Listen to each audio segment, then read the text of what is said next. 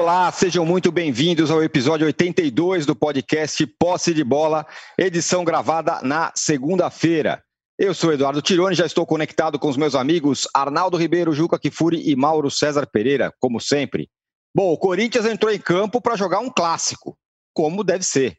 O São Paulo entrou em campo para jogar um jogo qualquer. Resultado: Corinthians 1, São Paulo 0 na Neoquímica Arena, tabu mantido. O tricolor ainda perdeu o Luciano, machucado. E tem o Galo na, entre aspas, final no meio de semana. O Clássico Paulista e o Galo serão os assuntos do primeiro bloco. O Flamengo encarou os reservas do Santos e goleou, sem grandes dificuldades. O time de Cuca poupou para o jogo contra o Grêmio no meio de semana da Libertadores. Fez certo? A retomada interessante do Fly, o confronto entre gaúchos e santistas pela Libertadores, serão os temas do segundo bloco. E deu empate no Clássico Carioca. Vasco 1, Fluminense 1. E o Palmeiras também venceu na rodada, diminuindo a diferença para o líder. Na Liga dos Campeões, vai ter o confronto PSG e Barcelona. Neymar contra Barcelona. É mole? E a contusão do Neymar parece não foi tão grave. Esses serão os assuntos do nosso terceiro bloco. Um recado importante: você que assiste a gravação do podcast pelo YouTube, não deixe de se inscrever no canal do All Sport. E você que escuta o podcast na sua plataforma predileta, não deixe de seguir o Posse de Bola. Bom dia, boa tarde, boa noite a todos. O Juca, o Corinthians ontem, que pouca gente acreditava, lembrou o Corinthians aguerrido e tal, dos seus melhores momentos. Agora, já o São Paulo, que decepção, hein? Pois é, bom dia, boa tarde, boa noite, meus amigos. Eu vou te contar uma coisa, eu fiquei um pouco sem entender por que, que o São Paulo entrou tão apático lá em Itaquera.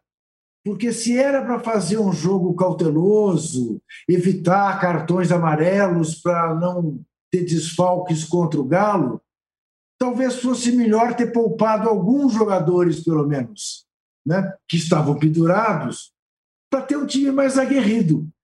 Porque eu tinha até para mim a expectativa de que acabasse sendo um jogo meio de compadre, que tacitamente ficasse claro para os dois times que o empate era um ótimo resultado.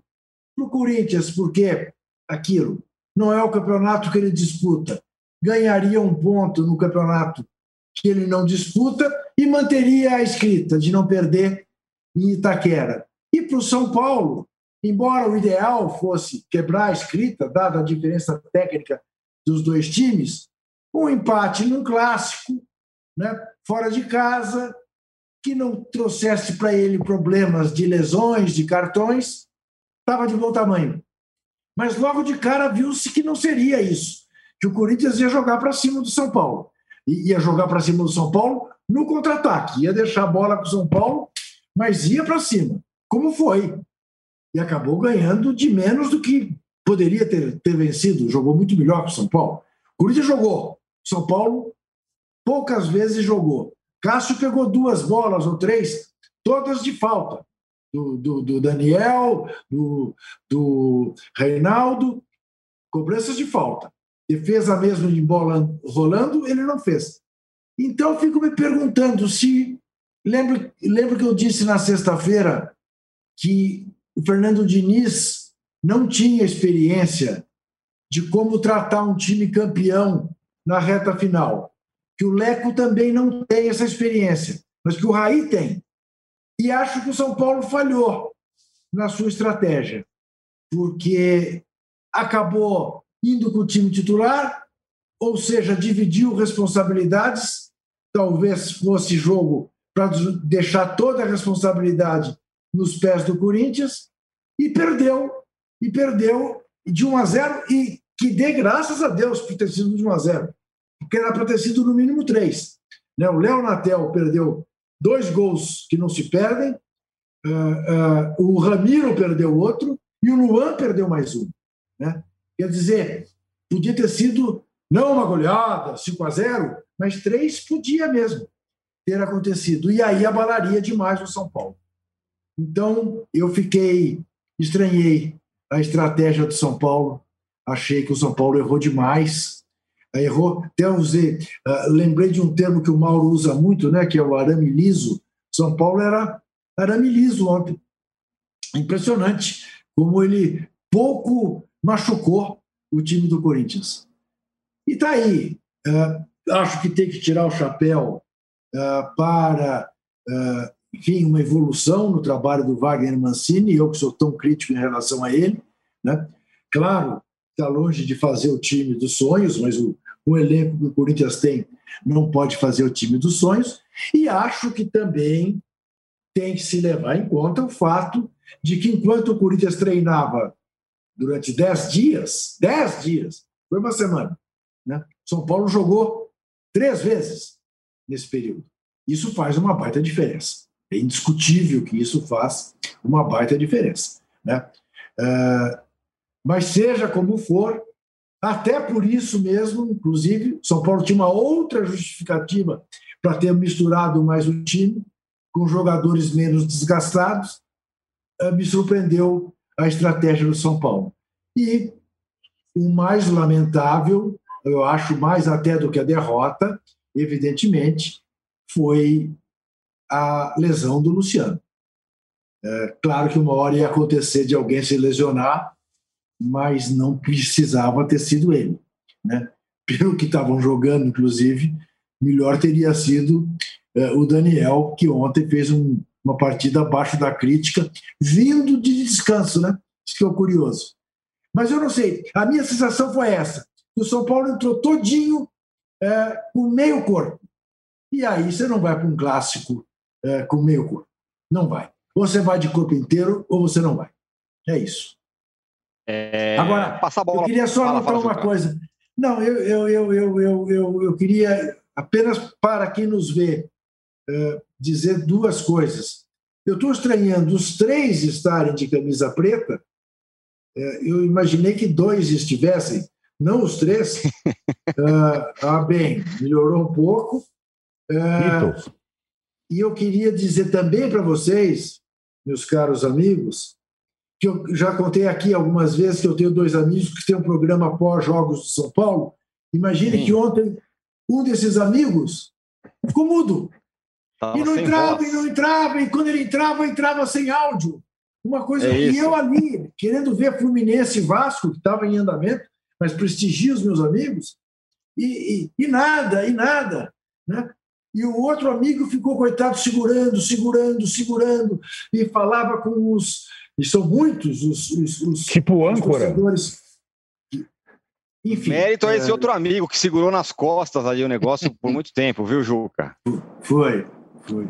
Segurou ali sozinho, muitos, muitos foi. minutos ali. Mérito para ele, tem... merece. Eu vou dizer uma coisa, viu, âncora? Esse ah. meu amigo tem, tem a sua competência, viu? Tá vendo? Para segurar, é. é. segurar ali não é fácil. Isso aí, competência eu, eu, é modéstia.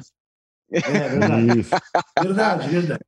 É, rapaz. Arnaldo, falando em competência e modéstia, você disse que esse jogo aí era o jogo menos importante para o São Paulo desses todos aí que o São Paulo está jogando atual. Pois é. Só que, tá a partir assim, do né? momento em que o time vai com o time titular para jogar, você imagina que que que está dando importância para o jogo, né?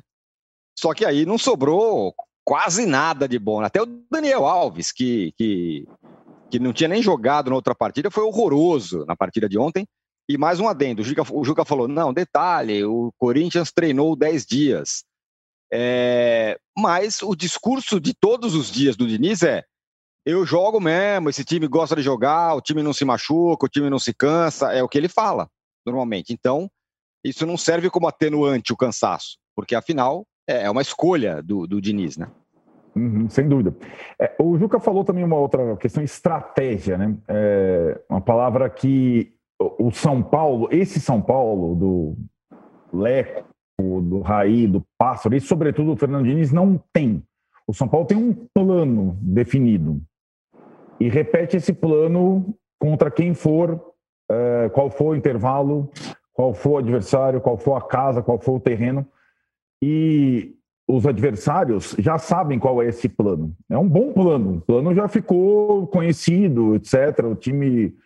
Agora, é, tem algumas circunstâncias, algumas é, peculiaridades, e o Juca discorreu sobre elas, um intervalo maior do Corinthians, o fato do Corinthians jogar algumas partidas de forma especial até o final do ano, essa seria uma. O fato do Wagner Mancini conhecer muito bem o Diniz e o São Paulo. Estava na cara o que ia acontecer. Estava na cara. Até estava mais na cara ainda quando o Corinthians perdeu o Jô é, expulso contra o Fortaleza. Como o Corinthians jogaria? Até eu sabia. Quando eu falo é, do jogo menos importante, é que, de fato, é, na sequência do São Paulo, é, o São Paulo tinha algumas partidas contra a turma de baixo na tabela obrigatórias para vencer. E depois do jogo Corinthians, confrontos diretos decisivos contra o Atlético no, no Brasileiro, contra o Grêmio na Copa do Brasil. O jogo contra o Corinthians ele poderia ser estrategicamente esvaziado. Como eu falei aqui, esvaziado é passar a responsabilidade. Ah, Mancini, você vai armar aquele time contra o Brenner, o Luciano e tal. Não vai jogar nem o Brenner, nem o Luciano, não vai jogar ninguém, filhão. Se você ficar com 10 caras atrás da linha da bola, pode ficar, porque eu vou jogar de uma forma diferente. O Fernando Diniz não faz isso. Nunca fez. É, e mesmo com jogadores pendurados, etc., poderia ter feito uma outra coisa. Na minha opinião, eu faria uma outra coisa. É, e o São Paulo é, foi para o jogo mais ou menos, Tirone, como foi aquela partida contra o Vasco no Morumbi, sabe? Depois de uma sequência muito forte, é natural um relaxamento. Todo mundo paparicando, o time foi mais ou menos o mesmo contexto da partida contra o Vasco no Morumbi, o São Paulo acabou empatando. Só que o Corinthians é bem mais forte que o Vasco. E o São Paulo perdeu com méritos. É, méritos todos do Corinthians.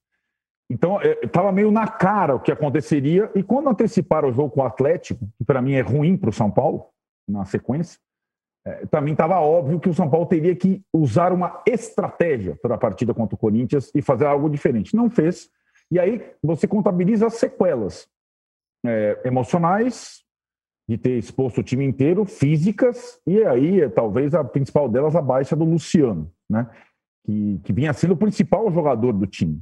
O principal jogador do time do São Paulo hoje não é o Daniel Alves. O Daniel é o símbolo da liderança do São Paulo e do tipo de jogo do Diniz, que, aliás, nunca o substitui e ficou irritado com a pergunta ontem, depois da coletiva. O Daniel Alves foi o pior jogador em campo.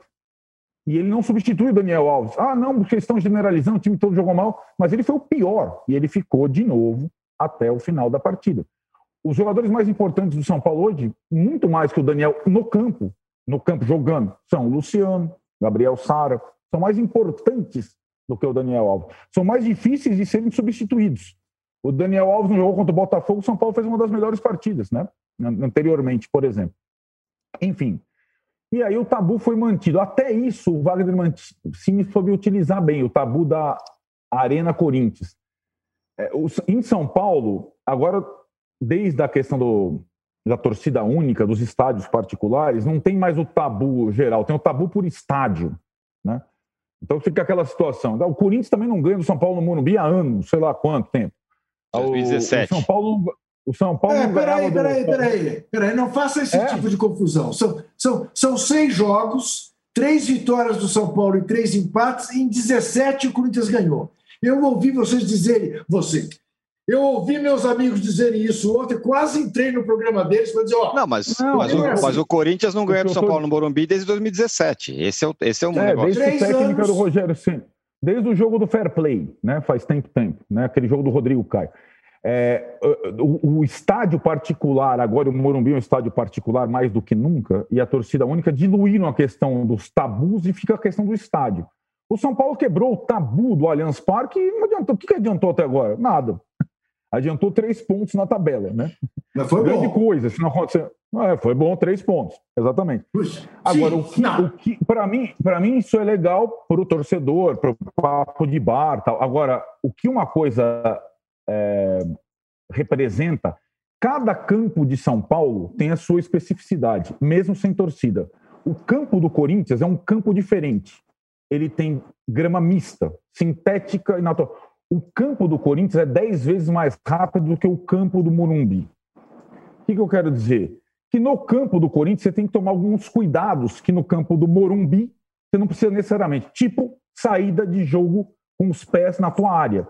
E o São Paulo fez o seu pior jogo, desde aquele jogo do Flamengo no Maracanã. Aliás, naquele jogo do Flamengo do Maracanã na Copa do Brasil, só não saíram 10 gols do Flamengo no primeiro tempo, porque o gramado do, do Maracanã não estava tão bom, é mais lento e algumas imperfeições prejudicaram nas conclusões. O São Paulo, nesse jogo com o Corinthians, é, teve o lance simbólico do Volpe. O Juca listou as chances do Corinthians. A maior chance do Corinthians foi o Camacho sem goleiro. Demorou um pouco para. O Volpe tinha saído do gol, não tinha goleiro. Então, nesse tipo de campo, não dá para correr certo tipo de risco. Isso o São Paulo também não, não pensou. Jogou como se estivesse jogando no Morumbi contra um adversário qualquer. E aí. Agora, o Arnaldo, você disse que você sabia exatamente como o Corinthians ia jogar. Eu te confesso que uma coisa me surpreendeu e muito: que o Mancini tinha entrado com o Cantilho. Eu achava que não entraria com, com um volante criativo, que ele entraria com um volante-volante só. E ele entrou, com, mas ele entrou... que acabou dando o lançamento para o Otero fazer o gol.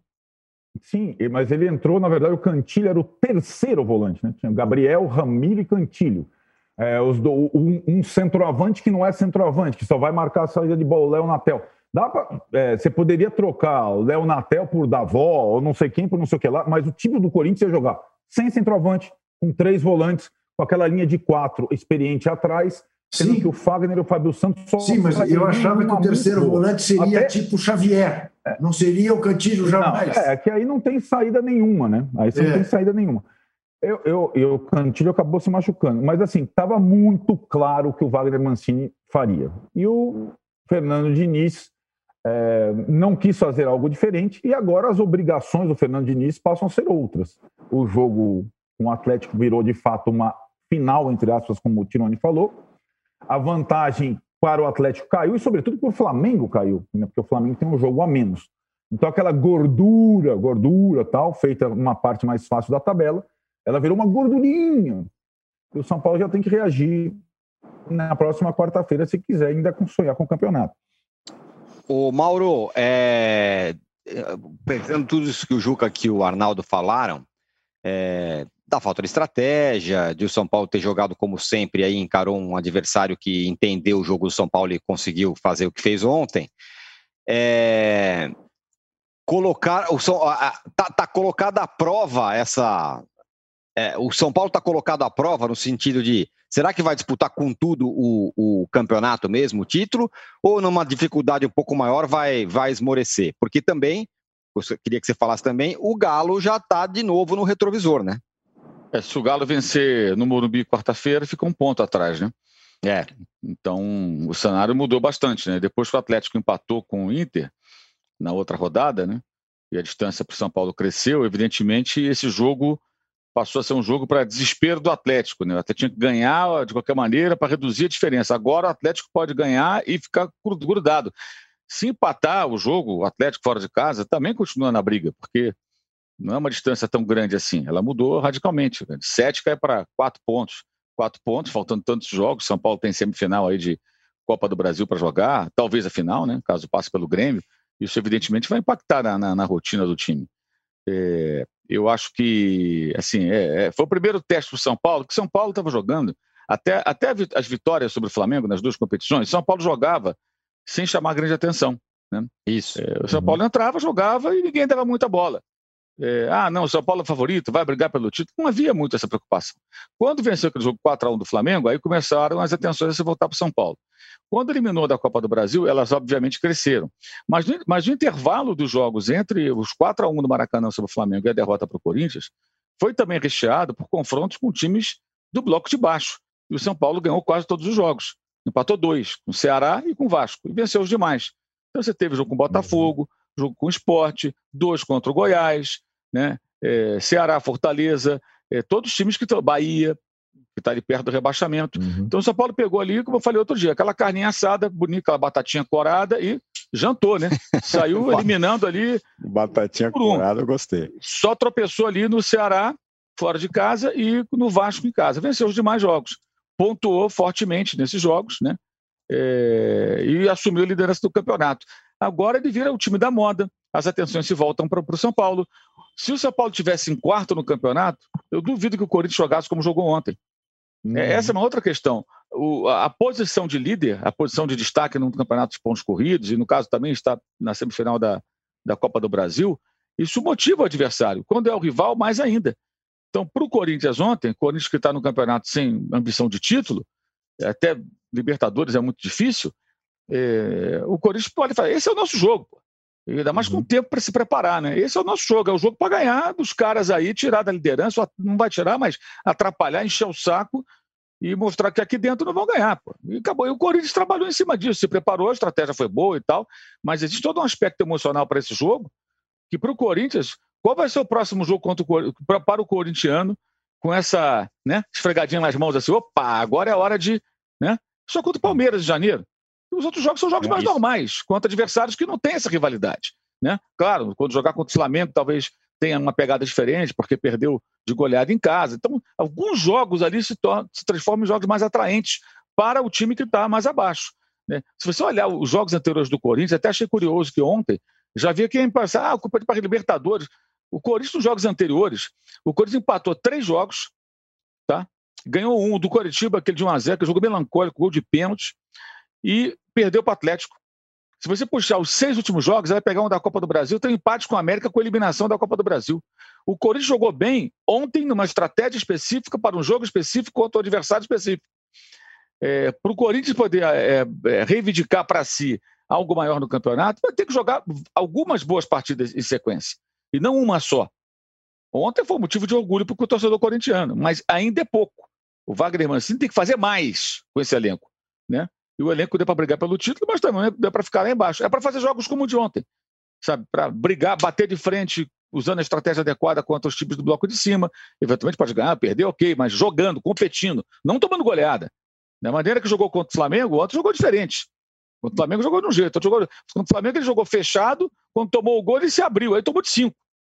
Ontem, ontem o Corinthians, além de fazer 1 a 0 teve uma estratégia mais adequada. O que me chamou a atenção também no jogo foi a, o Otero que não é um jogador rápido, não é um jogador veloz, conduzir a bola lá do meio campo até o gol. Ele chutar cruzado, não foi nem tão forte, chutar bem, ok, que ele, ele realmente é um ótimo finalizador, é o que ele faz bem, né? Mas não era um jogador veloz ali correndo com a bola, era o Otero. E ele conseguiu levar a bola e uhum. foi, foi, foi, foi e chutou cruzado. E não chegou ninguém para dar uma jantada nele. O goleiro ficou plantado dentro da pequena área, não fechou o ângulo, diminuiu o ângulo para ele. Eu achei ali muito mal o São Paulo. E assim, tomar um gol desse com 25 minutos de jogo, está todo plantado no campo do adversário e permite que um jogador que não é veloz arranque com a bola e vá para dentro do teu gol. Eu achei isso, esse negócio para o São Paulo prestar atenção né? e tomar cuidado. Porque se você vê o lance recortado da partida, parece até, parecido aqueles lances assim, 48 do segundo tempo, esse time aqui pode empatar, tá 0 a 0 o outro tem que ganhar. E esse que tem que ganhar está todo plantado lá dentro do campo do adversário, dando todo o terreno para o contra-ataque. É. Ver um cara que nem rápido é e consegue fazer essa jogada. Isso me chama muita atenção, o, o, a, a, o tipo de gol né, que, o, que uhum. o São Paulo tomou do Corinthians é, no, no, no, jogo de ontem. E aquela coisa do Thiago Volpe também, aí eu vi gente sacaneando, ah, que o Diniz... Cara, o, o técnico não manda o cara fazer aquilo, né? Ali é responsabilidade do goleiro, né? senhora. né?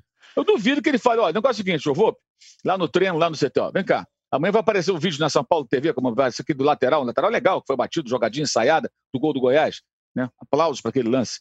É, pô, olha, é o seguinte, você vai pegar a bola, tem vários jogadores do Corinthians, e você vai começar a driblar. Você vai driblar, você vai sair com a bola. Eu duvido que o Diniz fale isso, o Diniz é louco. Ninguém, nenhum técnico já falar isso. O Júlio César fez isso no Fla-Flu uma vez, quando estava dando começo de carreira. O Flamengo tá tomando a tamancada, saiu driblando todo mundo, foi lá no campo de ataque. Depois pediu desculpas e tudo. Claro, uma irresponsabilidade. Ele mesmo admitiu.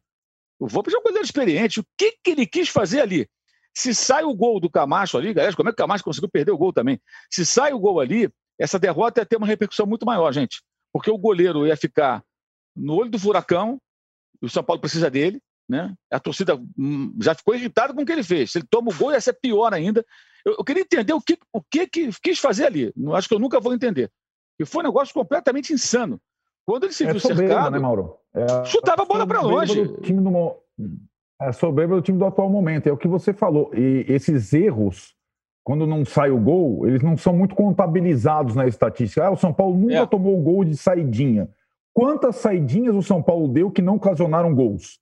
Né? Para nunca mais esse tipo de saída do goleiro ou o tipo de saída. Porque se você só pensar, quatro jogadores não, não saíram para frente nesse lance até o Volpe cometer a pichotada. O São Paulo foi encurralado, não vou chutar para frente, não vou chutar para frente, não vou chutar para frente. Aí a bola vai para o Volpe, aí, tem, aí é, é como se fosse, é o que você falou, o não ter saído o gol está no lucro, mas o erro está ali, só não Sim. saiu o gol.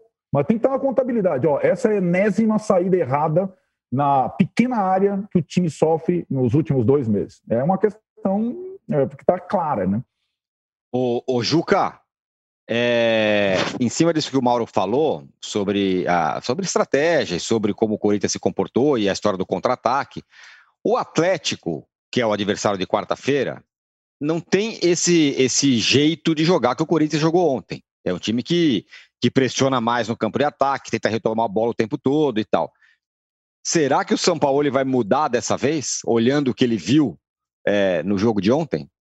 Eu acho que não, porque não é, não é, não é a vocação do time do Atlético, não é a vocação dos jogadores que ele escolheu para compor o time do Atlético. Eu acho que o Atlético vai para cima do São Paulo. Vai ser um jogo muito mais de trocação do que foi ontem. Acho que sim. Acho que vamos ter o Atlético de sempre. Eu não vejo o São Paulo, a não ser em raríssimas ocasiões, ele fez isso contra o Flamengo, né? quando dirigiu tanto o Santos quanto o Galo no Maracanã, mas ele não é muito de reconhecer, uh, não, nem digo inferioridade, mas reconhecer uma imposição tática do outro time para mudar o dele. Ele quer mais é que os outros se virem diante do jeito dele jogar. Eu acho que vai ser um jogo. Esse jogo vai ser um jogo no fio da navalha. Esse jogo vai ser interessantíssimo. E eu, se fosse São Paulino, embora esteja me doendo esse resultado de ontem, eu estaria muito preocupado com o jogo de quarta-feira.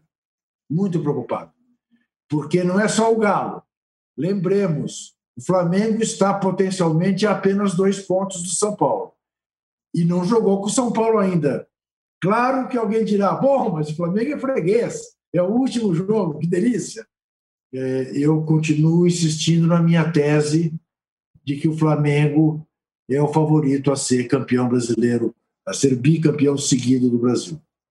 Falaremos do Flamengo daqui a pouco no segundo bloco, Sim. mas Arnaldo, eu quero saber o seguinte: o Juca está falando do, desse jogo de quarta-feira, que o São Paulo não é um cara de se adaptar ao, ao, adversário, e o Diniz também não é. Ele vai lá e joga sempre da mesma forma e tudo mais. Só que agora ele tem um grande problema, um enorme problema, que muito provavelmente a, a ausência do Luciano. E aí, quando entra o Pablo, uhum. você vê a diferença entre um e outro jogador. O que, que o Diniz pode é, fazer? É, eu acho assim, são diferentes os técnicos, porque o Sampaoli normalmente ele muda a sua escalação de acordo com o adversário, não é exatamente a forma de jogar, mas hora entra com dois zagueiros, hora com três, é, nunca repete o time, o Diniz sempre repete o time, já tem uma diferença básica.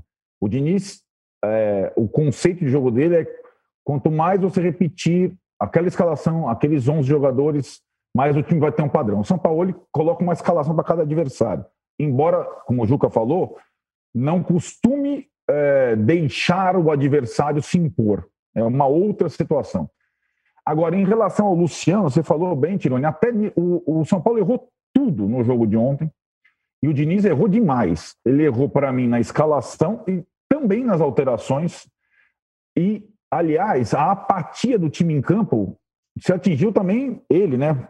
É, atingiu também ele na beira do campo. O Diniz nunca teve tão apático no primeiro tempo, estava lá, virou rei dos memes e não sei o quê, berrava para lá e para cá. É um pouco daquilo tudo que o Mauro falou, do time virar o alvo, os jogadores subiram um pouco nas tamancas, sobretudo os mais experientes, o técnico subiu um pouco na tamanca. Então, foi um choque de realidade ali. Né? É, o São Paulo só é um time interessante quando ele joga o máximo.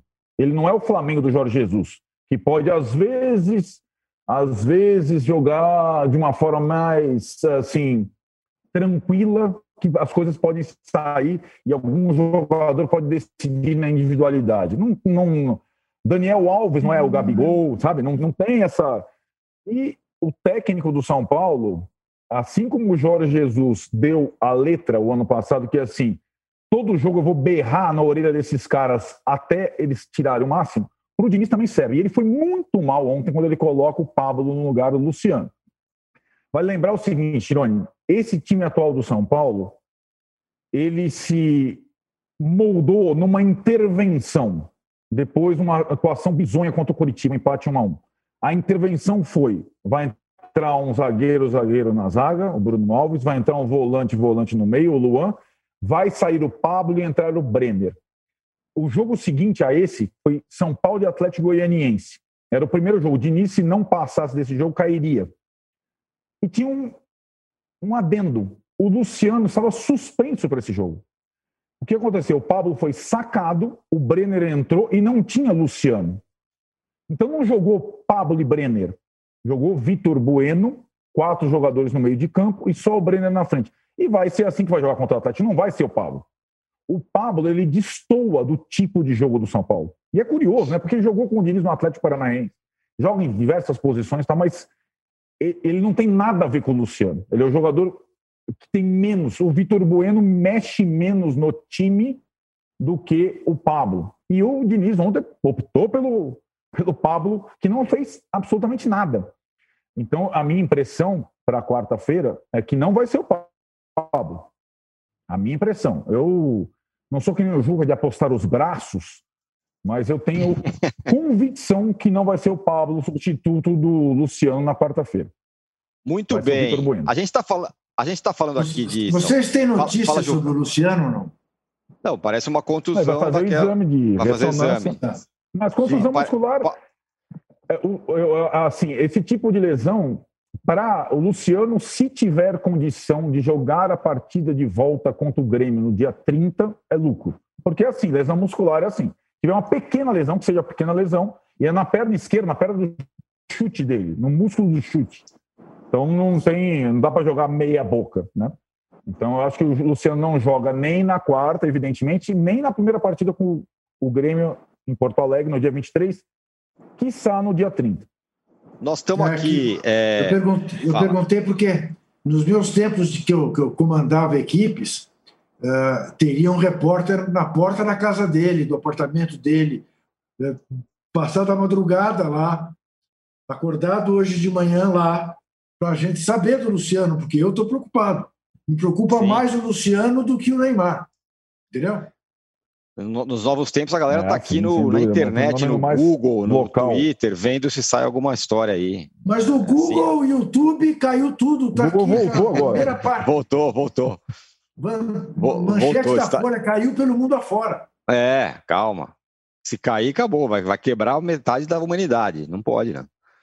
É, nós, a gente está falando aqui do Galo, do São Paulo e tal, liderança, mas quem pode realmente é, chegar chegando é o Flamengo, que ontem ganhou com vontade, ali ganhou com autoridade do reserva do Santos.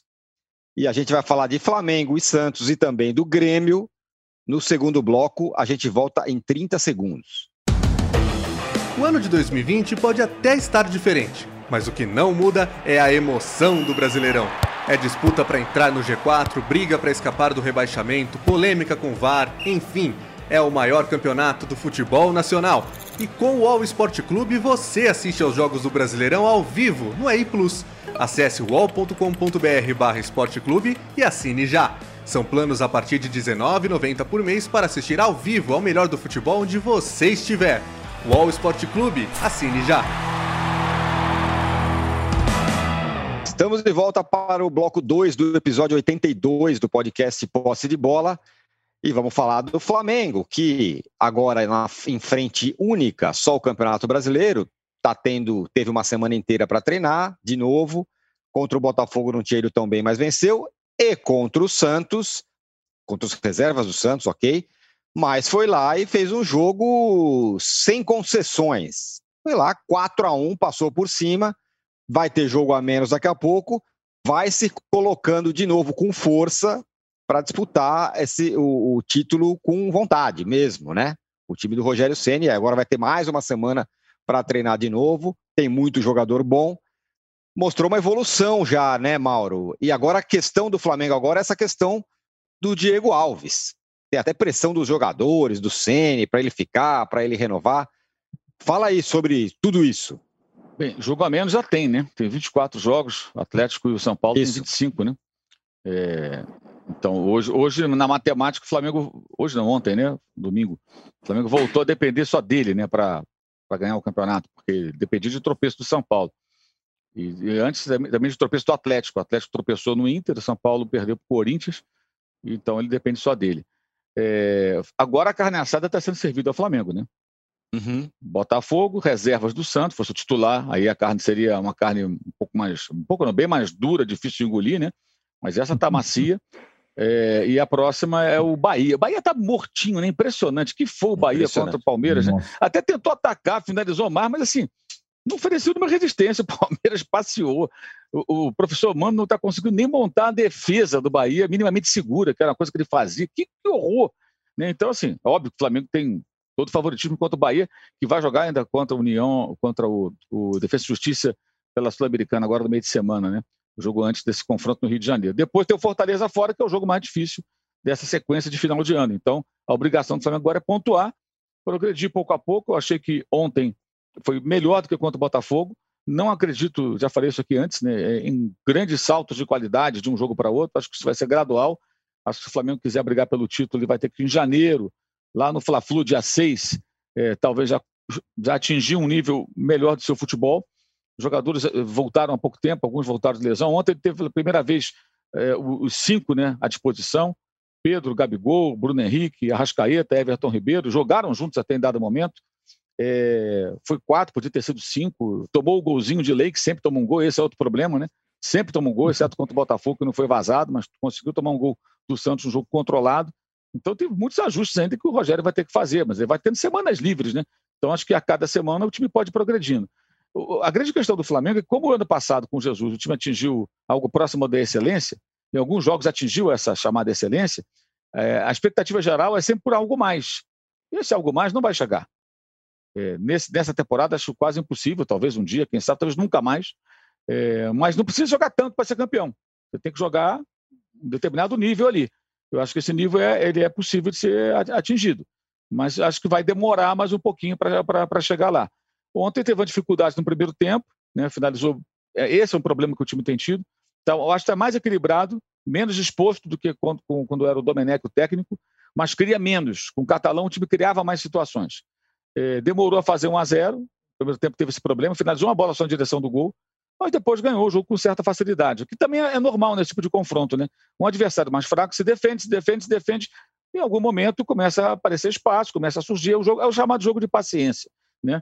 E, e o Flamengo ganhou o jogo, quer dizer, cumpriu o seu papel ali contra o Santos reserva, é óbvio que tinha obrigação de ganhar. E essa questão do Diego Alves, eu acho muito curioso o seguinte, se estabeleceu uma verdade, né? É, embora ninguém saiba exatamente o que foi é, o, que foi realmente conversado. A verdade é o seguinte: é, a verdade entre aspas, né? Que eu não sei se é verdade ou não. O Flamengo ofereceu algo, depois voltou atrás.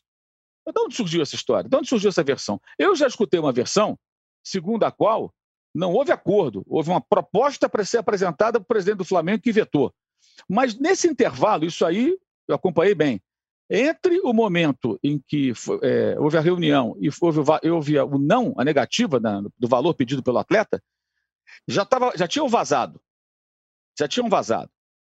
E vazaram por intermédio de gente ligada ao goleiro. Olha, o acordo está fechado, está fechado. Aí, alguns colegas já deram informação que o acordo estava fechado. De repente, travou. Opa, não, não, esse valor aqui não vai, não. Eu acho o seguinte: eu seria um incoerente se eu dissesse aqui, não, renova que se dane. Eu, eu, eu, eu sempre falo isso. Cruzeirar, não pode gastar mais carregada. Um goleiro de 35 anos, vai fazer 36 anos, que, aliás, teve a oportunidade de fazer a diferença contra o Racing e não fez. Tomou um gol que não podia tomar na Argentina, não pegou nenhum pênalti no Maracanã. Quem pegou foi o Arias, goleiro do, do, do, do Racing. Se for ver quanto ele ganha de salário, é muito menos do que o Diego Alves. Então ele teve a oportunidade de brilhar e se destacar. Não se destacou. Aquele ano passado contra o Emelec, estou falando 2020, amigo, indo para 2021. Nem 2020 estou falando, estou falando do contrato 21 e 22. O Flamengo ofereceu um ano de contrato, ele quer dois. O Flamengo ofereceu um salário parecido com o que ele já ganhava, ele quer um aumento. Essas são as informações. O Flamengo assinou, inclusive, com a possibilidade de eh, ter uma, uma, uma saída sem custo, que nem a do Rafinha, na, na janela no meio do ano. Se pintar a proposta internacional, ele sai sem multa né? que para ele seria um, um trunfo bem interessante. Para o agente dele, né? Diz que estava no jornal ontem, no Globo, várias propostas, telefone não parava de tocar. Caramba, É, é curioso isso. Raciocinem comigo. Num dia tem uma reunião. Quanto tempo leva entre essa reunião, onde supostamente o Flamengo concordou com o que ele pediu, e o veto do presidente baseado no, no, na planilha do financeiro? Não, não, esse valor aqui ultrapassa o que a gente planejou para esse jogador. Quanto tempo houve? Uma semana? Acho que não, no máximo um dia, né? Não, pode, não uhum. demora tanto assim. Isso é coisa rápida. Nesse intervalo de tempo, todo mundo desistiu do goleiro, porque tinha várias propostas. Todo momento que o Flamengo vetou, então o agente dele tinha que pegar o telefone, ligar para os clubes interessados, ver a melhor opção e falar: Diego, temos aqui duas, três opções, ou dez opções para você. O mundo quer te contratar. Então, Teria até o contrário, né? Se o cara tinha tanta proposta alguma, ia falar, pô, então, é tá, então lógico. então venha. Não, aí, aí tem uma outra versão que, que eu li. Ah, não, porque o goleiro não quis ouvir proposta. Cara, se eu sou um atleta, eu tenho um agente que não ouve proposta, eu troco de agente. Qualquer profissional em qualquer área ouve proposta, amigo.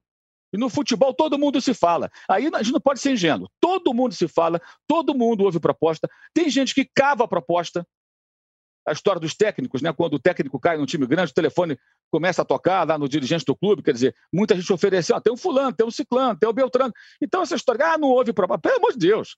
Quem é que não ouve proposta? Tem, tem que ouvir, como o Rafinho ouviu do Olympiacos e foi embora. O Pablo Maria ouviu a do Arsenal e foi embora. O Jesus ouviu a, a do Benfica e foi embora. Essa é uma, é uma, é uma discussão é, é, é, é de renovação de contrato e que envolve grana, interesses profissionais e interesse do clube. Né, o Flamengo, os dirigentes do Flamengo, podem criticá-los aqui por N questões. Agora, se dão uma planilha, tem um valor que está estipulado e eles não querem abrir mão disso, eu não posso ser contra, porque se você der um aumento na pandemia de 30%, 40%, 50%, seja o que for, para um atleta, outros vão querer também. E é assim que o Flamengo já se ferrou muito no passado, estourando folha de pagamento que não conseguia honrar, a ponto de um jogador falar que o Flamengo fingia que pagava e eles fingiam que jogavam. Então, isso o Flamengo não pode sair de, de, de, desse programa. Ah, mas o Gabigol ganha mais. O Gabigol é um nove artilheiro. Ele é um goleiro veterano. Ah, o Pedro foi contratado, tem 23 anos, é 12 anos mais novo do que o Diego Alves e é um, é um outro, usa 21, mas é 9. É um goleador, tem muito mais valor de mercado, dá retorno técnico e pode ser negociado. Cada um é cada um, cada profissional é um profissional. Eu acho impressionante como foi construído por alguém. O cara que fez isso, ó, parabéns, hein? Uma narrativa de vitimização do Diego Alves que parece que estão oferecendo a ele um salário mínimo. Ele ganha uma ótima remuneração. Os jogadores do Flamengo são muito bem pagos, é a mais cara folha de pagamentos do Brasil. Esse é um ano de pandemia, um ano de queda de receitas. O Flamengo fez besteira, inclusive, na negociação do Carioca, deixou de ganhar dinheiro ali, né? Porque tudo bem, tem direito de querer ganhar mais da televisão, mas não ganhou nada. Ganhou um caraminguá lá com o YouTube, MyCud, onde passou os jogos ali, mas deixou de faturar dinheiro. Foi uma estratégia extremamente equivocada e nós criticamos isso aqui, né? É, mas, peraí, Agora, então, os jogadores querem que renove, vai lá e assina pelo que o jogador está pedindo. É óbvio que o jogador de futebol vai apoiar o cara que quer renovar contrato, gente. Porque amanhã ele vai estar na situação desse cara. Você já viu o jogador de futebol falar assim: não, não, fulano, não, não pede aumento, não, tal. É lógico que o cara vai querer que o outro ganhe aumento, que ele vai pedir também depois. Então, assim, é, é, é, é incrível. Criou-se uma narrativa que como se o Diego Alves fosse uma vítima. Não é, é uma negociação profissional. Se ele tem outras propostas, se ele pode ganhar mais outro lugar, cara, segue seu caminho. Eu, eu vejo dessa maneira. Vai fazer falta ao Flamengo? Vai. Eu acho que faz falta. Mas mais falta fará ao Flamengo, é, é, é, eventualmente, uma, uma saída do prumo. Que é sair dando aumento ao jogador, dando luva, pagando quanto tem que pagar, que se dane, sem se preocupar. E aí você vai ter o clube voltando ao passado. Isso é que não pode acontecer. Se você pegar, por exemplo, declarações do atual presidente do Cruzeiro, né? Ele fala que encontrou lá jogadores do Cruzeiro que tiveram, na época aí do, do, do outro presidente lá e, do, e daquele dirigente que era chamado de mito, né? Que estava lá também. Né? Naquela época lá disse que tinha vários aumentos de salário, assim, até sem entender por quê. Os jogadores estavam felizes. Os jogadores gritavam o nome do mito, lembra? Pulavam no vestiário cantando o nome do mito, tinha tudo isso. Então vamos ser um pouquinho mais astutos, né? O Diego Alves é um ótimo profissional, pelo que todo mundo fala, muito dedicado, bom goleiro, ah, foi muito importante, está na história do clube. No entanto, é uma negociação, cara. É uma negociação como de qualquer um profissional, de qualquer área. Olha, eu tenho tanto para você. Não, eu quero ganhar mais. Antes não tem acordo. Não tem acordo, rompe, cara. Cada um segue seu caminho. Já que tem várias propostas, segundo né, se divulga por aí, tem várias propostas, não vai faltar uma grande oportunidade para ele. E aí, cada um segue o seu rumo. Agora, é, é, é, é, essa narrativa que foi construída, eu acho bem curiosa, bem curiosa. É uma narrativa de vitimização de um profissional super bem remunerado. Né? Coisas do Brasil. Ô, Arnaldo, e essa história de que os jogadores querem, o Ceni quer, esse negócio conta? Deveria renovar? Deveria pensar Podem fazer uma vaquinha. pois é. é, um, é pois a diferença. Cada um dá um caraminguá, é. paga a diferença. Não querem? É. Ah, fala, fala, sério, né, gente? Pô. então, fala. tudo que o Mauro falou faz todo sentido. É, agora, o, as demonstrações. Ontem foi dois fatos ocorreram no Maracanã é, que demonstram é, como é, a comissão técnica os jogadores encaram essa situação. E é fogo isso, porque colocam os dirigentes na parede. O Rogério Ceni, ao dar a faixa de capitão ao Diego, que não é normalmente capitão do time, endossa a importância dele. O Gabigol, quando faz o gol de pênalti, atravessa o campo para comemorar com o goleiro, também. São as duas principais figuras, o artilheiro 9 e o técnico, que foi goleiro e tal, tem outros componentes. Então, isso não, para mim, não é suficiente para, ah, tem que renovar. Agora, o que vai acontecer? Eles têm que discutir de novo.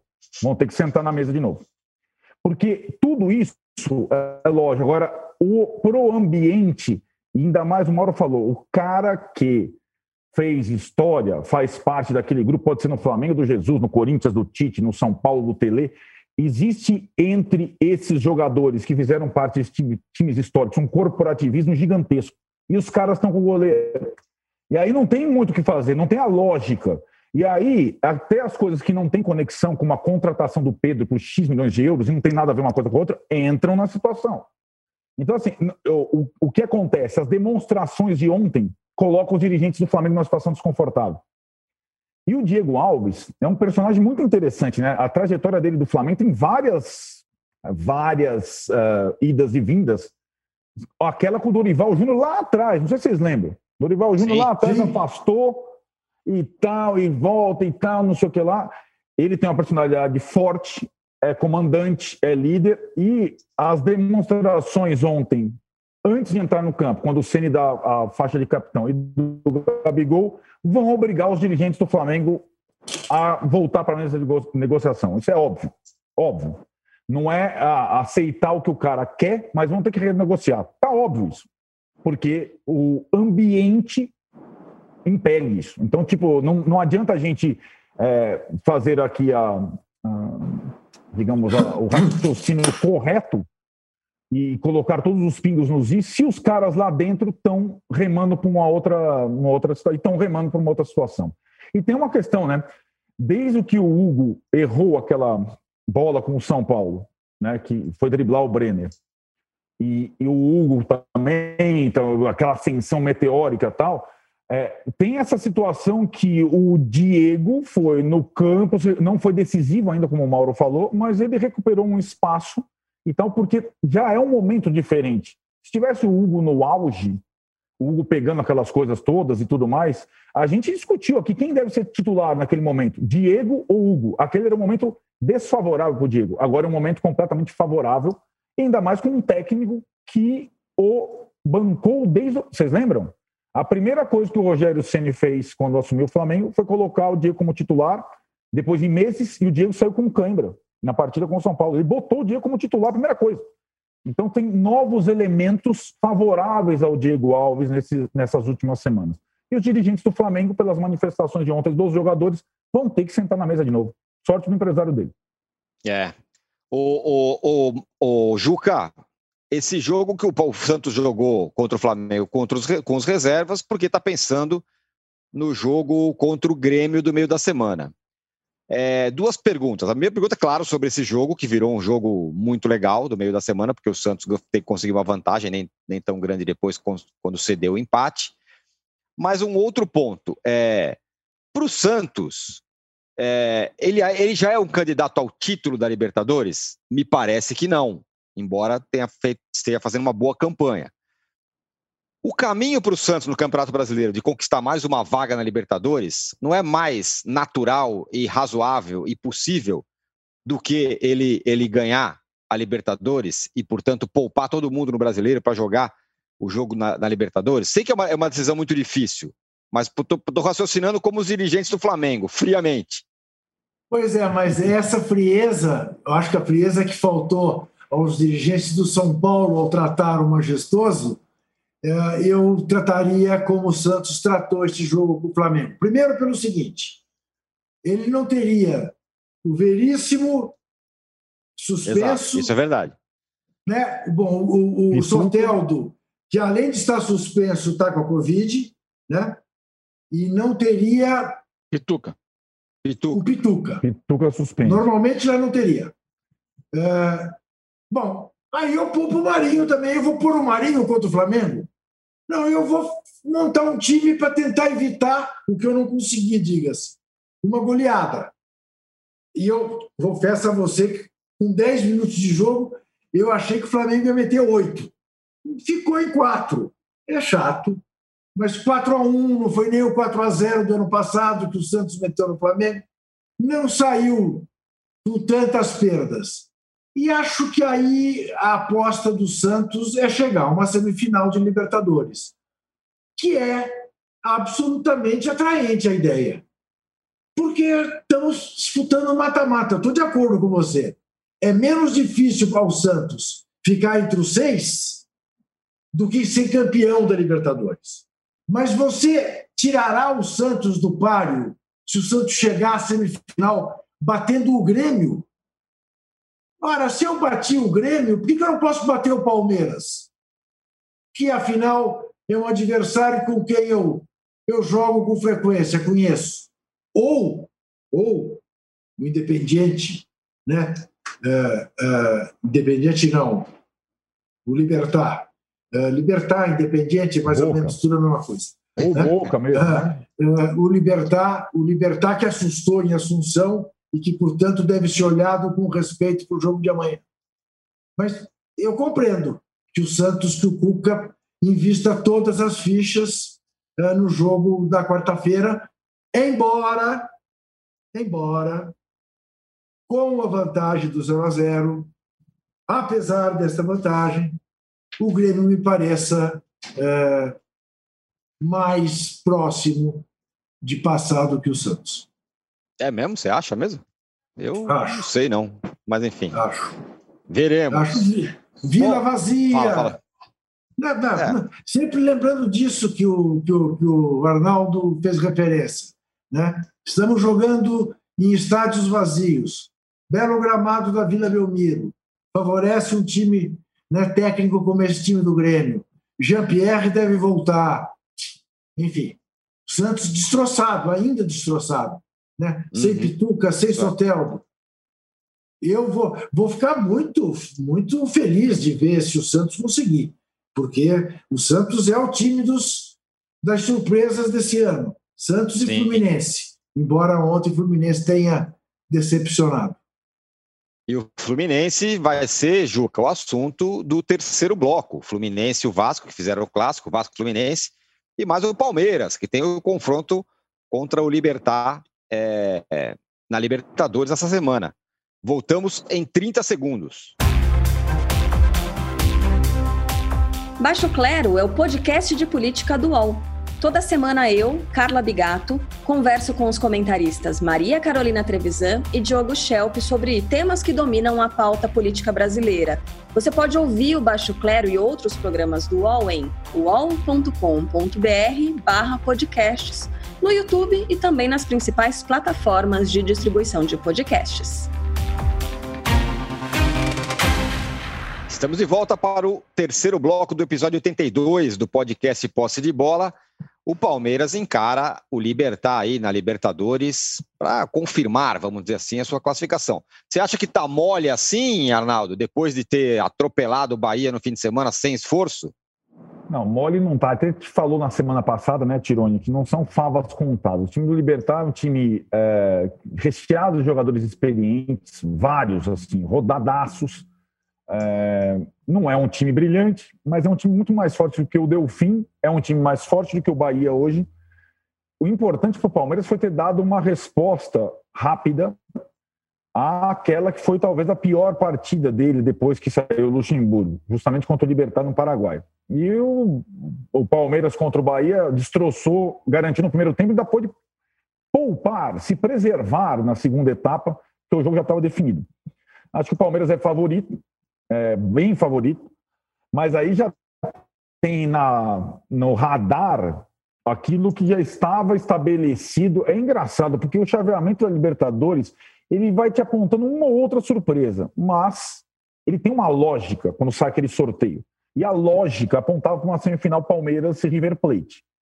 Né? Se o Palmeiras passa por Libertar, o River deve confirmar sua classificação contra o Nacional do Uruguai, já abriu 2 a 0. E aí seria, de fato, um encontro já, digamos, previsto. E aí um encontro gigante.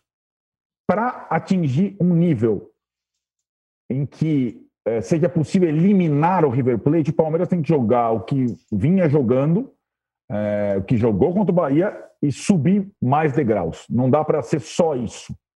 E aí, naquela, ah, naquela estratégia. Pode falar, Jucão. Eu confundi, né? O Santos passando, ele pega o vencedor Boca, Boca ou Racing. de Boca e Racing, e não e não e não e não Palmeiras. Tá certo, é isso. É, eu acho que o, o Palmeiras, né, Juca, para o Santos, ele serve como parâmetro de time brasileiro disputando. Se quem passar isso. de Grêmio e Santos tem um lado da chave, e o Palmeiras passando fica o brasileiro do outro lado da chave. Eles só se encontrariam numa hipotética final, final. Né, no Maracanã. Mas eu acho que o melhor time, o time mais sólido dessa Libertadores, e uma, o time mais sólido da América do Sul nos últimos três, quatro anos é o River Plate. E o Palmeiras tem é, no caminho, depois o Libertar não pode é, entrar achando que o 0 a 0 é suficiente e tal, e jogar uma partida qualquer. Tem que entrar como, como vem entrando nos jogos do Allianz Parque nos primeiros tempos, para destroçar o adversário. Fazer um, dois tal, e matar o jogo. E aí sim pensar lá na virada do ano, no River Plate, e aí sim, como o Juca falou, eu acho que para Palmeiras, para Santos, para Grêmio, para quem sobreviver na Libertadores, jogar uma semifinal de Libertadores, aí o brasileiro fica mesmo em segundo plano. Santos, Grêmio e Palmeiras, que ainda não estão ali no, no, no topo da tabela do brasileiro, eles vão protelando. Ainda dá matematicamente, mas para quem sobreviver na Libertadores, e acho que o Palmeiras vai sobreviver, o brasileiro vai ficar em segundo plano mesmo. Mesmo que o Palmeiras tenha elenco para jogar as duas frentes é, de uma forma assim, digamos, é, uma forma intensa, inevitavelmente as, as atenções estarão voltadas para um eventual semifinal com o River Plate, que seria o confronto mais esperado do Palmeiras nos últimos tempos.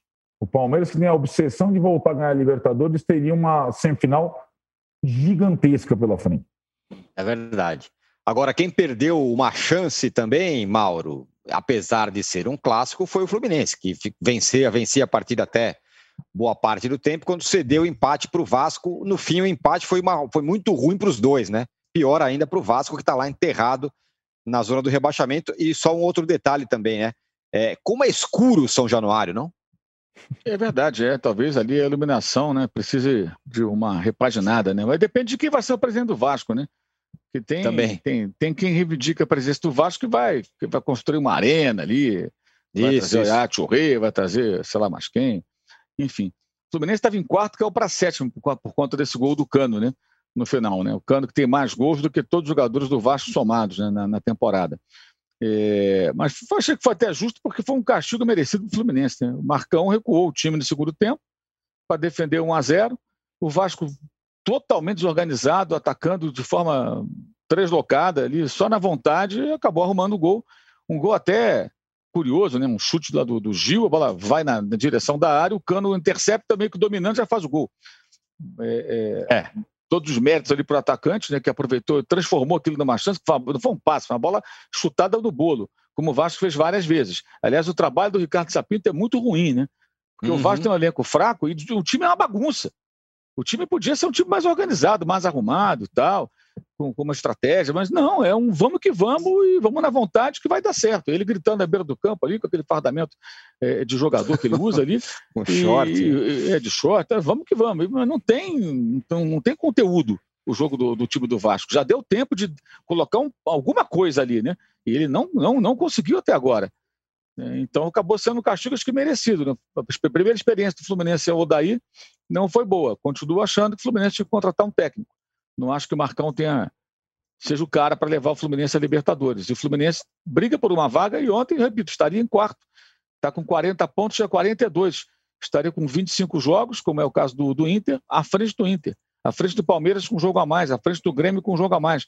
Como disse o Juca aí, o Grêmio e o Palmeiras envolvido em outras competições, a chance do Fluminense conseguir realmente ficar à frente desses times era real. Agora ficou mais difícil, né? Porque perdeu dois pontos valiosos. O Santos também caiu, está tá com 38 pontos, mas o Santos está brigando na Libertadores. O Fluminense está só no brasileiro. Tinha que ter vencido o jogo de ontem. E o Vasco continua três pontos atrás do Bahia, que é o primeiro fora da zona de rebaixamento, né? o último, aliás, né? Está na fronteira, até um jogo a menos. Só que o jogo a menos é contra o Palmeiras. Aí vai depender também de como é que vai estar o Palmeiras até lá, né? Se fosse hoje, por exemplo, jogando aquilo que joga, qual a chance do Vasco contra o Palmeiras? Não é grande. Em São Paulo o jogo, né? É, e o Botafogo agora lanterna do campeonato, né? Conseguiu ficar atrás do Goiás. Foi, foi ultrapassado pelo Goiás. Que é, drama. Âncora, o Botafogo esquece. Diga. O Botafogo é? esquece. Um time que toma aquele segundo gol do Yuri Alberto, da maneira como tomou, e aliás, um parênteses, né? Foi, chegamos ao paroxismo né, da arbitragem no Brasil. De um árbitro de primeira divisão de campeonato brasileiro que volta de costas. Como diria lá aquele personagem do Chico Anísio. Descostas. Descostas. Descostas pro lance. E aí ele não vê o gol. E ele tem que ir ver no VAR aquilo que todo mundo que estava vendo na televisão e que se tivesse gente no estádio teria visto cristalino. Não tem o que discutir. É gol. O cara atrasou mal a bola para o goleiro. Ou mandou, né? ou mandou o goleiro bater, como parece, Isso. tem uma interpretação, Isso. né? Que na verdade ele não bateu a falta. Ele deu a bola para o Cavalieri. Uh, uh, o Cavalieri bater, bater a falta. Se foi isso, é um dado mental igual. Mas, enfim, o juiz não viu. Entendeu? Quer dizer, e aí o Gacipa também continua lá. Porque isso aí então, é, impressionante, é, uma coisa, né? é uma coisa de uma tal gravidade que alguém que tenha vergonha na cara diga: parei, eu não sirvo para isso aqui, vou voltar a comentar que é muito mais fácil. Eu não sirvo para dirigir uma equipe porque eu escalei um banana que volta de costas para a bola. Impressionante, né? Esse eu negócio é, realmente é bizarro. Árbitro, esse árbitro, Caio Marx, ele é o querido do Gaciba, ele é o eleito para jogos importantes do campeonato por não fazer parte de uma das federações mais tradicionais. Então, ele não é da Federação Paulista, nem da Carioca, nem da Mineira, nem da Gaúcha. Então, ele pode apitar jogos, em tese, ele está sendo colocado em jogos, ele é o querido do Gaciba no campeonato. Então, só esse, essa, esse adendo é, de mais um jogo em que ele tem uma arbitragem, no mínimo, discutível. Né? Nossa, não, como discutível, Arnaldo? Não. É. Arnaldo, Arnaldo é. é, é o beabá. A primeira aula de arbitragem diz isso. Nunca fique de costas Olhe por, de costas para o lance, claro. Esse é, é, o, é o elementar da, da, da, história. Agora, o, o Arnaldo, eu, eu tenho uma tese, estou desenvolvendo uma tese que é o seguinte: todo sorteio de qualquer campeonato tem alguma força mística que, que coloca jogo importante. Outro dia teve São Paulo e Flamengo na Copa do Brasil, no momento em que o Ceni ia para o Flamengo.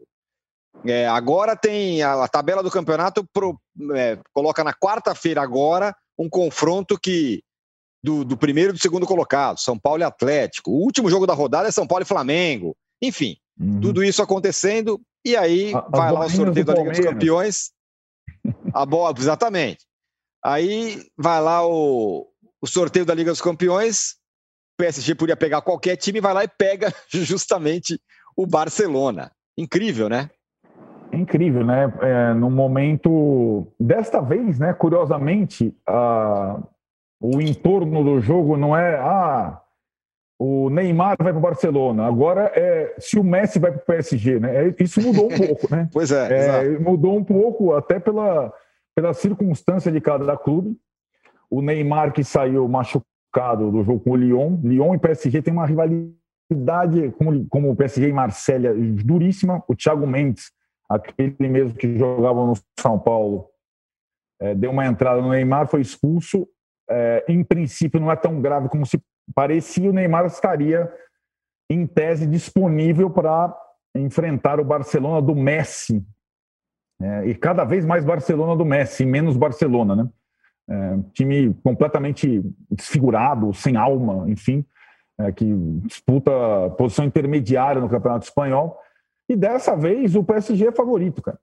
É bem favorito. Eu digo, o time do PSG é muito melhor que o time do Barcelona. Não é só porque tem o Neymar e o Mbappé. Tem melhores jogadores em todas as posições no campo. Então é, um, é uma circunstância diferente. É muito apetitoso o encontro, mas desta vez, é, curiosamente, no momento que se fala na possibilidade do Messi sair, talvez ir para o PSG, quem sabe, até por indicação do Neymar, etc. e tal, o PSG é favorito na. Mas eu imagino que não tenha gostado muito das bolinhas do sorteio, viu, Tironi? Mesmo sendo o favorito, imagino é. que o PSG, que já pegou um grupo difícil, né? E, e, se classificou a duras penas, com Manchester United, etc. e tal, já pega o Barcelona no mata-mata. Ô, Mauro, eu gosto de ouvir as suas palavras sempre é, delicadas com relação ao prêmio de melhor do mundo. E o Neymar não tá de novo. É, tá lá o Cristiano Ronaldo e o Messi, que é tipo o Defoe, né? O cara que faz a planilha lá e já deixa esses dois nomes, e é, dessa vez o Lewandowski de novo. É, é um desprestígio não tá o Neymar, ou também o Neymar não jogou tanto assim para estar tá entre os três? Acho que o erro aí, embora eu ache esse prêmio uma mala sem alça. É, eu gosto. eu gosto, eu gosto. É, outra, é outro factoide que, se, que deu a importância que dão para esse negócio é. que. Isso não é concurso timíssimo, meu camarada. É futebol. Futebol é 11 em campo. Concurso timíssimo que vai lá, a moça mais bonita ganha, que desfila melhor, não sei o quê. Maiôs Catalina, lembra? É, Lembra. bem. Pô, isso é futebol, cara. Futebol ah, 11 é, em campo. É, é quem é o melhor. Prêmio individual. Que se dane prêmio individual. Estou nem aí para isso. É. Mas se for, vamos levar a sério essa bobagem, é, o De Bruyne que tinha que estar, não o Neymar. Pois é. E aí você tira ali o, Cristiano Ronaldo, o Messi, tira quem você quiser, um dos dois. São extraordinários, mas o Lewandowski merece, o De Bruyne mereceria, o Neymar não. O Neymar, que eu falei do Diego Alves agora, vale para o Neymar. Neymar decidiu, na hora da verdade ele decidiu. É, ele está uhum. lá para isso, gente. O Neymar está no PSG para na hora da onça beber água ele tem que resolver. Ah, fez um bom jogo, jogou entre as linhas, não sei o quê, não interessa. Ele tem que resolver, irmão. Uhum. Ele é o craque, ele é o cara diferente, é o cara que faz mágica. Então ele que tem que. Não, não resolveu, o time dele não foi campeão.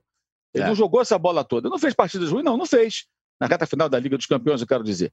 Mas ele não foi decisivo como se espera dele. É o jogador mais caro da história do futebol. E de fato tem muito talento. Então não conseguiu, não conseguiu, beleza. Então não tem que concorrer a prêmio nenhum, não. Porque, ah, porque é do Campeonato Francês, Copa da França, isso aí não, aí não dá, né? É piada, né? É, ah, o desafio é. dele realmente é a, a, Liga dos Campeões. E o time chegou à final, não ganhou, e ele não brilhou intensamente. Né? Não uhum. brilhou. Lewandowski fez gol até dormindo, é um negócio assustador. Ah, mas ele faz, joga a Bundesliga também, que é mais fraca do que a Premier League. Mas ele faz gol na Bundesliga, na Champions League, no torneio da rua dele. Quando vai jogar, vai na, na Polônia, deve fazer gol também, até no banheiro. o, cara, o cara faz gol tudo quanto é jeito. Então esse cara tem que aparecer, um jogador numa fase extraordinária. Agora o Neymar é coisa, sabe, de criar acho que não tem. Não, não mereceu, não chegou. E também, sinceramente, acho que isso não é importante. Importante para ele foi não negativo, foi chegar tão perto do título europeu e não ganhar. É, acho que é. essa tem que ser a grande frustração dele. Não o fato de não aparecer nesse prêmio aí. É, ele, ele, ele não conseguiu, não conseguiu. Foi a final e não ganhou. É, ele que já ganhou essa final nos tempos do Barcelona, né? Sim. Diga, Juca, era para estar, tá, não? Não, eu, eu diria a você, eu fico. Eu, tenho, eu fiquei igual ao Mauro, eu acho também, esse prêmio. Primeiro que esse prêmio é a demonstração mais acabada do eurocentrismo, né? nunca se olha para o outro lado do mundo. Né? E não me parece que, embora hoje, sem dúvida, o futebol jogado na Europa seja melhor do que o futebol jogado desse lado no mundo, mas não me parece que essa seja uma realidade para você uh, simplesmente desprezar o outro lado do mundo. Independentemente disso, olhando apenas para a Europa, me parece que entre os três não está o De Bruyne, é a grande injustiça. Muito mais do que não está o Neymar, ou essa coisa cativa né, do Messi e do Cristiano terem de estar sempre. Né? Mas eu estou com o Mauro. Eu acho, eu não dou a menor pelota para isso. Eu nunca vi uma transmissão disso. Eu que vocês lá na ESPN tinha o hábito de botar no ar e tal. Eu Sim. nunca olhei. Eu nunca achei, sempre achei um pé aquilo ali, sempre. A parte Acho mais divertida chato. foi quando o Messi foi com um terno de bolinha, não foi isso? Sim, isso, sim, sim. Bolinha, não, isso, umas, parecia umas lâmpadas. Um é, aí, aí, aquilo, aquilo divertiu a galera, né? Mas eu achei, eu achei que ele que ele estava ali esculhambando com o prêmio. Isso. Ele estava dizendo, ah, é fantasiado. Eu vou de palhaço. Agora, se eu fosse escolher três jogadores, eu escolheria um do Liverpool. Eu, não, os meus O seriam... De Bruyne e o Lewandowski. Para mim seria Van Se eu desse importância para eles, como não dou, que se dane. Van Dijk, De Bruyne e Lewandowski. Van Dijk, poderia ser o Van Dijk. E os seus três, Arnaldo? Alguém representando o time que o foi campeão time... inglês é, e que cara... era o melhor time do momento, os dois melhores times da temporada, é. Bahia Isso. e Liverpool, que foi os melhores. E o De Bruyne conseguiu ser extraordinário, mesmo jogando no time que não era o melhor do momento. Isso. Nesse, fala, Arnaldo, fala seus três. Nesse, nesse critério, até entendo ter um do PSG, que eu acho que o PSG fez uma grande temporada. E aí, entre Neymar e Mbappé, tá equilibrado. Não e, e, mesmo o Bayern do Lewandowski, que foi o jogador mais representativo, quem ganhou o melhor jogador da fase final da Champions, que botou as duas mãos naquele troféu, foi o Thiago Alcântara. Foi o melhor Nossa. jogador do Bayern naquela, naquela reta final. Por isso que é, é tão essa coisa. Agora, o que eu não, eu não ponto, eu não aponto os três. Eu também acho isso uma baboseira. Agora, a gente sabe que jogador, sobretudo brasileiro, nasce com essa obsessão. Uhum. E o Neymar nasce com essa obsessão. Eu quero ser o melhor do mundo. Isso passou de geração a geração. Romário, Ronaldo, Rivaldo, Kaká, vai indo. E os caras são obcecados por isso, a gente sabe. Os isso é caras, é eles, eles dão mais importância, o Mauro falou, mais a isso do que o, aquela orelhuda maravilhosa que é o troféu da Champions League. Muito bem, senhores. Muito obrigado. Chico Arnaldo, Arnaldo ia votar no Casemiro? Puta, oh, ele... joga futebol esse cara, não, meu? Putz, desculpa é o palavrão. Isso, rapaz. não, acho que não tem um jogador de jogo grande maior que o Casemiro. Putz, ele joga demais. Mano. Acabou com o Atlético de Madrid do Simeone, de novo. É, rapaz. É, Arnaldo Casemiro, Mauro tem Juca, tem o passe. Arnaldo Mauro Juca, muito obrigado. Juca aí, ó, com o escudo do Corinthians que ganhou bem ganhado do São Paulo no fim de semana. Ducha de água fria no líder do campeonato. É, fechamos aqui o episódio. Diga lá, Juca. Eu vou passar para vocês dois. Hum âncora e Arnaldo, um videozinho que eu recebi hoje de manhã, enviado pelo Marcelo D'Amato. Eu, eu quero que vocês entendam que é apenas para que vocês se dividam. Eu sou incapaz de tripudiar, uhum. eu não tripudio, eu respeito a dor alheia, mas é que ele é, é mais do que engraçado, ele é, é muito simbólico do que significa para o São Paulino jogar com o Corinthians em Itaquera. Muito bem. É só para ilustrar vocês. Não, faz, não é sarro, Eu... não é gozação, não é nada. Tá? Eu levo na eu boa essas coisas. Eu tô com um problema de internet. Tirone, Tirone gosta dessas coisas. Eu não me li, eu não ligo. Eu não Ele ontem mandou, ele mandou ontem é, um é. vídeo é, é, da luta contra o crime no Rio de Janeiro, em Campo Grande, eu até coloquei lá no meu Instagram. Ah, aquele é bom, hein? Aquilo é, é maravilhoso, aquilo é espetacular, meu amigo. Vocês se preparem, é. mostraremos em momento oportuno. Rapaziada. Coisa aqui. Valeu, Juca, valeu, Mauro, valeu, Arnaldo. Obrigado, Paulo, que driblando aí todas as dificuldades tecnológicas de hoje. Voltamos na sexta-feira. Abraço. Chega ao fim esse episódio do Posse de Bola. Lembrando que você também pode conferir mais opiniões e análises nos blogs dos comentaristas do UOL. Posse de Bola tem pauta e produção de Arnaldo Ribeiro e Eduardo Tironi, edição de áudio de Amer Menegassi e coordenação de Diogo Pinheiro.